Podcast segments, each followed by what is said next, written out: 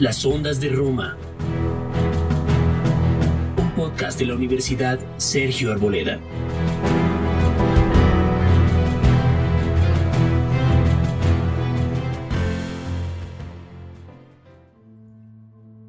Bienvenidos a esta tercera temporada de Las Ondas de Roma, la serie de podcasts del Departamento de Historia de la Universidad Sergio Arboleda sobre la Roma antigua, sus protagonistas y los principales sucesos de aquellos tiempos.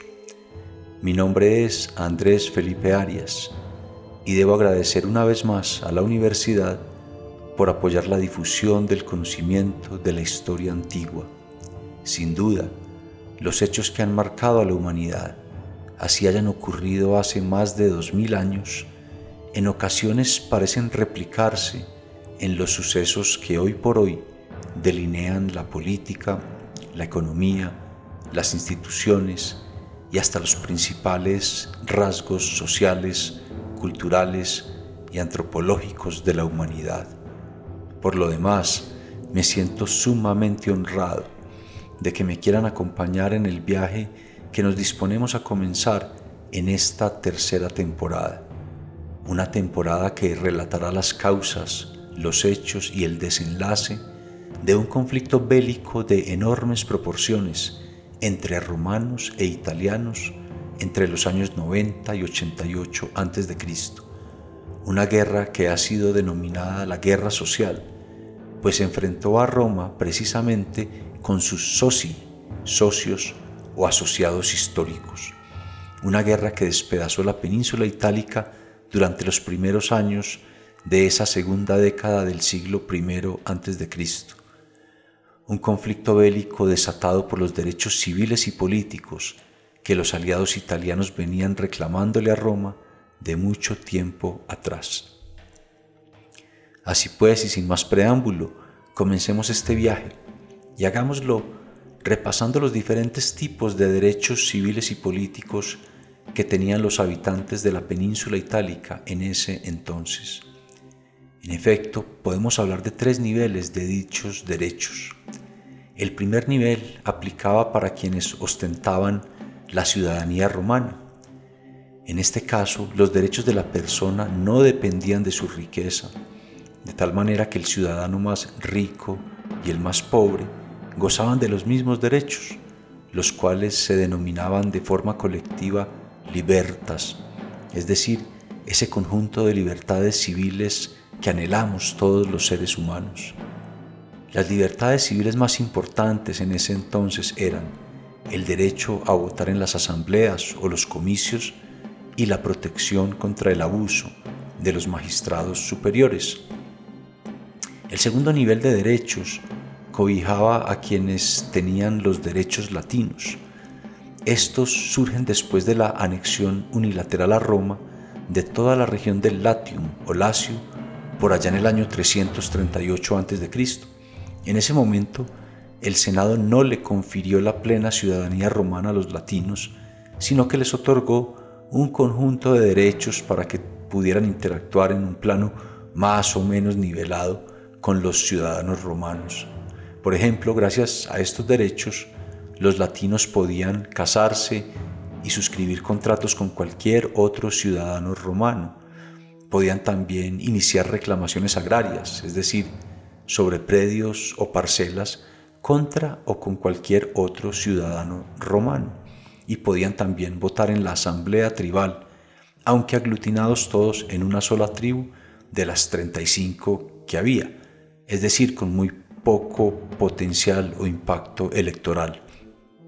Algo interesante es que los colonos romanos que se establecían en alguna de las colonias que Roma iba fundando a lo largo y ancho de Italia eran siempre degradados a estos derechos latinos. Mejor dicho, perdían la ciudadanía a cambio de haber recibido una parcela gratuita y un lugar en la nueva colonia.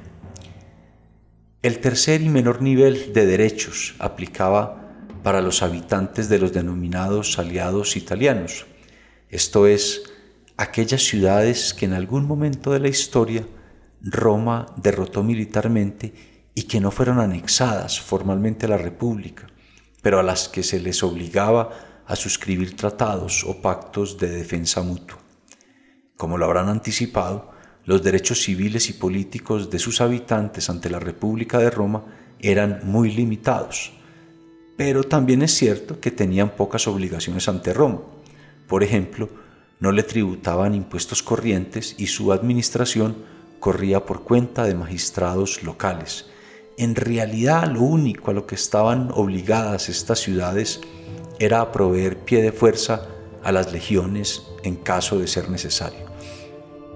Ahora bien, resulta que la mayoría de los habitantes de la península vivían en estas ciudades aliadas italianas y por supuesto como grandes contribuyentes en vidas, recursos, armamento y pie de fuerza a las victorias militares que expandían y expandían la República de Roma, aspiraban, como es apenas natural, a los mismos derechos civiles y políticos de los romanos, es decir, a poder tener la ciudadanía romana. Naturalmente, debido a esto, un enorme conflicto social comenzó a incubarse en la península itálica desde la segunda mitad del siglo II a.C. Pero fue más exactamente durante la época de los Graco, cuyas vidas relatamos en la primera temporada, cuando germina en la península itálica una demanda cada vez más fervorosa de los aliados italianos por acceder a la ciudadanía romana. Tanto así que, como lo indicamos en esa temporada, el cónsul graquiano Marco Fulvio Flaco había intentado impulsar legislación en el año 125 a.C. para concederle la ciudadanía romana a los habitantes de las ciudades aliadas italianas, pero sin éxito alguno.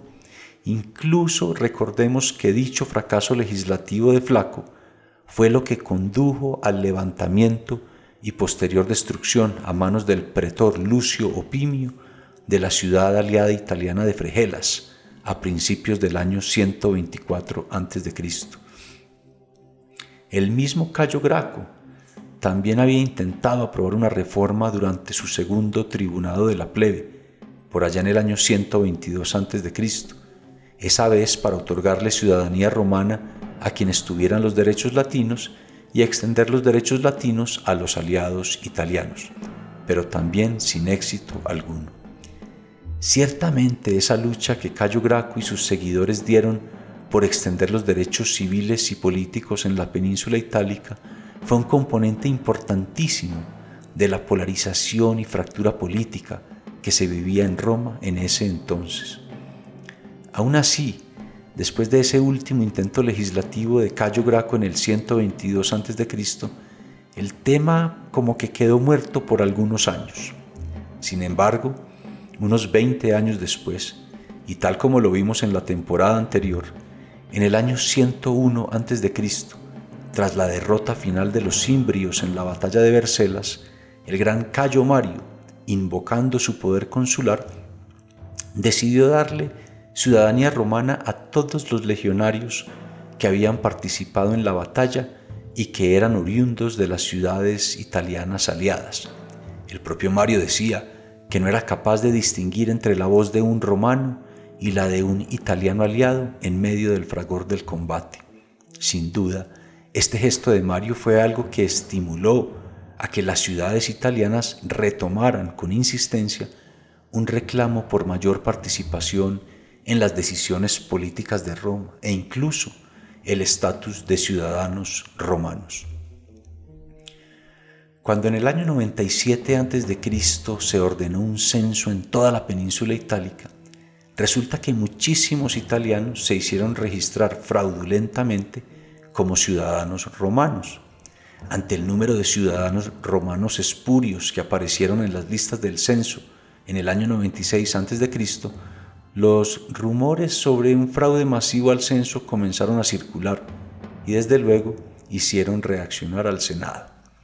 Y fue así como los cónsules del año 95 a.C., Lucio Licinio Craso y Quinto Mucio Cébola, impulsaron en la asamblea tribal y lograron que fuera aprobada una ley denominada la Lex Licinia Mucia, la cual creaba 10 cortes especiales llamadas cuestiones, distribuidas por toda la península itálica, en Umbría, Etruria, Piceno, el Lacio, Samnio, Campania, Apulia, Lucania, Calabria y Brucio, con el fin de indagar los antecedentes y credenciales de todos los nombres nuevos que habían aparecido en los listados censales, imponiendo penas severísimas a todo aquel que hubiese falsificado la ciudadanía. El tratamiento punitivo incluía, por ejemplo, el azote, una, multa pecuniaria, la inclusión del individuo en una lista que lo vetaba a perpetuidad junto a sus descendientes de la ciudadanía romana y si la persona se había establecido ya en una ciudad romana o con derechos latinos, perdía la residencia y debía regresar junto a su núcleo familiar a su lugar de origen. Por su parte, cada una de las diez cortes estaba presidida nada más y nada menos que por un miembro del Senado de estatus consular, quien contaba además con el apoyo de otros dos senadores. Ciertamente la Lex Licinia Musia se convirtió en un instrumento de retaliación de Roma en contra de sus aliados italianos, lo cual, como era apenas natural, exacerbó el resentimiento de los habitantes de la península itálica al ver nuevamente frustrados y castigados sus deseos de acceder al mismo conjunto de derechos civiles y políticos del que gozaban los romanos. Por supuesto, la lex Licinia Musia incrementó muchísimo la tensión entre Roma y sus soci, término latín con el cual se denominaba a los aliados itálicos. No en vano el conflicto bélico que todo esto desencadenaría se ha denominado, como lo indicamos al principio, la guerra social, es decir, la guerra de Roma contra sus soci, sus socios o sus asociados. Pero además de la tensión que se vivía entre romanos e italianos por la ciudadanía, había otras dinámicas que también atizaban ese ambiente de guerra y violencia política en Roma. Por ejemplo, la tensión entre la orden senatorial y los acaudalados integrantes de la orden ecuestre. Ciertamente, puesta en marcha la depuración de los registros censales mediante la ejecución de la lex Licinia Musia, el Senado volvió a poner su mirada en la política exterior, esta vez en la provincia de Asia Menor.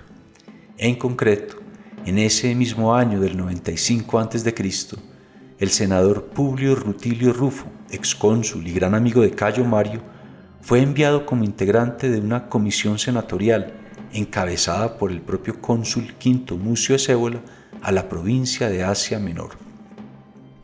La comisión tenía la misión de revisar la forma en que dicha provincia estaba siendo administrada, así como de investigar una serie de denuncias reiteradas sobre la extorsión y excesos a que estaban sometidos sus habitantes por parte de los publicani o contratistas públicos que estaban a cargo de la concesión del recaudo de impuestos para Roma.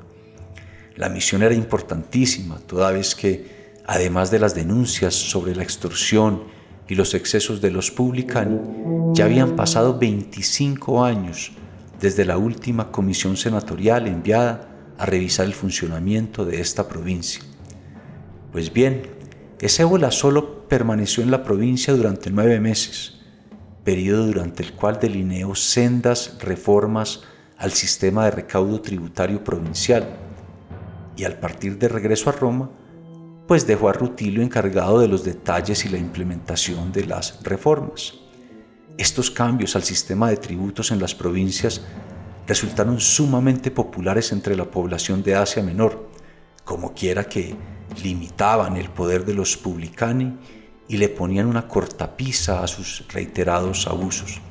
En contraste, estas reformas de Ezébola, a su vez implementadas por Rutilio, despertaron un enorme malestar en aquellos sectores de la clase ecuestre con intereses y participaciones en las compañías publicani, especialmente en quienes se lucraban de aquellas que habían ganado concesiones para el recaudo de impuestos en las provincias de Roma y particularmente en la rica provincia de Asia Menor.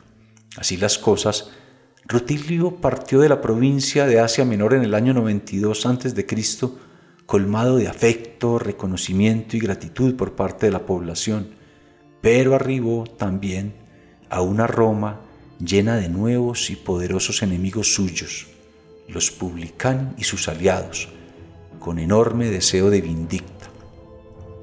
Dicho y hecho, a Rutilio le confeccionaron una acusación penal por extorsión, uno de los más irónicos y atroces falsos positivos judiciales jamás vistos en la historia de Roma.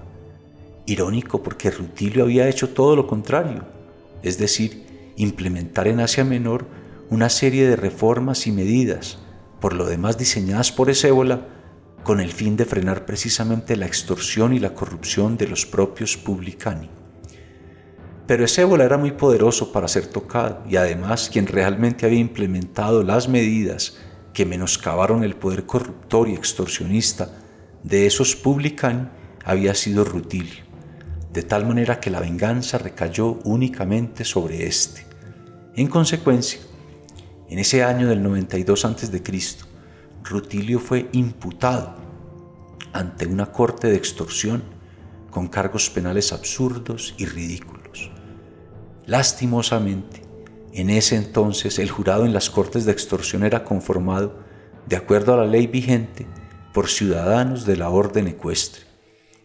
Esto significaba que, sin importar lo absurdo de los cargos, y que si algo había hecho Rutilio en Asia Menor era combatir precisamente la propia corrupción pública, éste estaba condenado antes de iniciar el juicio. Consciente de ello, Rutilio ni siquiera presentó defensa, no quería legitimar un proceso judicial espurio y torcido desde un principio. Entonces, con enorme estoicismo, enfrentó su inevitable destino, el exilio y eligió la ciudad de Esmirna, en la provincia de Asia Menor, como su lugar de destierro. Y pues allí llegó Rutilio, y debido a su buena gestión en la provincia en los años anteriores, fue recibido con mucho afecto por la población, pudiendo vivir tranquilo y con un aura de prestigio a su alrededor. Pero al margen de este buen resultado para Rutilio en medio de las cosas malas que le habían sucedido, lo cierto es que el Senado, especialmente los sectores más conservadores y de la facción de los optimates, resintió muchísimo esta retaliación llevada a cabo por parte de ciertos sectores de la clase ecuestre en contra de uno de sus mejores hombres. Para el Senado, y especialmente para los optimates, ahora resultaba imprescindible retomar el control de las Cortes y especialmente de la Corte de Extorsión, pues no de otra forma sería posible truncar futuras imputaciones retaliatorias en contra de la orden senatorial. Y es así como entramos al año 91 a.C. en medio de un ambiente enrarecido y propicio para la violencia política en Roma. Por un lado, la retaliación punitiva de la República contra, sus aliados italianos a través de la Lex Licinia Musia y por otro, el deseo de venganza de la clase política tradicional y la bancada de optimates en el Senado en contra de la clase ecuestre iban configurando el contexto para dicha violencia política. Y como lo hemos visto en las dos temporadas anteriores, parecía como si en la República de Roma se estuviera materializando una especie de patrón cíclico de violencia política, de regularidad sorprendentemente predecible. Recordémoslo. El año 133 a.C. fue marcado por la violencia desatada tras el magnicidio de Tiberio Sempronio Graco. Doce años después, en el año 121 a.C., ocurrieron los hechos trágicos y violentos en torno a la muerte de Cayo Sempronio Graco 21 años más tarde, en el año 100 a.C., Roma vivió la violencia que culminó con la ejecución extrajudicial de Saturnino y el suicidio de Glaucia. Y ahora, nueve años después, en el 91 a.C., todo parecía indicar que la violencia política volvería a marcar la historia de la República de Roma. Pues bien, Esa crisis y violencia que se anticipaba en Roma para ese año del 91 a.C., efectivamente se terminaría materializando. Esta vez por la brega política de un hombre llamado Marco Livio Druso. Para ese momento, el 91 a.C., Druso ya era un prominente y joven integrante de la nobleza romana, superviviente de la batalla de Araucio 14 años atrás, y uno de los más talentosos oradores de una nueva generación de políticos en Roma. Druso además era un importante vástago de la facción de los optimates, y fue en el mismo lugar de la batalla de Araucio que Marco Livio Druso, es decir, nuestro protagonista, conoció a otro de los pocos supervivientes, Quinto Popedio Silón. Silón había comandado durante la batalla una legión de Marsos, un pueblo aliado italiano de Roma, y la legión de Marsos, como todas las demás, resultó aniquilada en Araucio, aunque Silón, su legatus o su general, sobrevivió. Resulta que Druso y Silón se hicieron muy buenos amigos, y con el paso del tiempo Druso entendió, internalizó y terminó compartiendo la demanda cada vez más fervorosa de los aliados italianos por acceder a la ciudadanía romana. Tanto es así que Druso se postuló como tribuno de la plebe para el año 91 a.C., con la intención de impulsar legislación que le confiriera ciudadanía romana a todos los italianos. Y así se lo prometió a su amigo y excompañero de armas, Silón. A su vez, las fuentes indican que Silón le prometió a Druso un juramento de fidelidad de todos los italianos, es decir, de un 25% de la población del mundo romano si lograba sacar adelante la ciudadanía para ellos. Pero noten lo siguiente, lo normal era que Druso hubiera aspirado a la magistratura de pretor, pues ya había sido edil curul y el cargo que seguía en el, en el cursus honorum era la pretoría, para luego, en un par de años, buscar el consulado. ¿Por qué optó entonces Druso por el tribunado de la plebe? Lo que pasa es que Druso sabía que, a pesar de su edad, su reputación era intachable. Sabía que contaba con suficiente autoritas y dignitas y que tenía una fortuna y clientela suficientemente grande para salir elegido sin mayor problema como pretor, de tal manera que al postularse como tribuno de la plebe, le estaría indicando al pueblo de Roma que sus razones eran poderosas, legítimas y ajenas a agenda o cálculo personal alguno. En otras palabras, Druso pensaba que al aspirar al tribunado de la plebe y no a la pretoría, el pueblo de Roma entendería que su causa era suficientemente fuerte como para renunciar al escalafón normal en la carrera política y así, en su lógica, ganaría mayor respaldo y credibilidad a la hora de impulsar la controversial legislación que tenía en mente, la ciudadanía romana para todos los habitantes de la península itálica. Desafortunadamente hemos llegado al final de este primer episodio.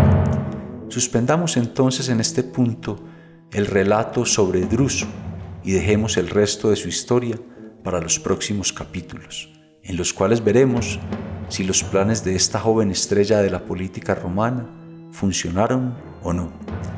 Solo les anticipo que el desenlace de la historia de este gran hombre, de nombre Marco Livio Druso, es lo que habrá de desatar la guerra social. Mi nombre es Andrés Felipe Arias y esto es la tercera temporada de Las Ondas de Roma.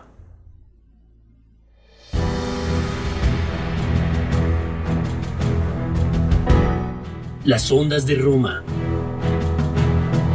Un podcast de la Universidad Sergio Arboleda.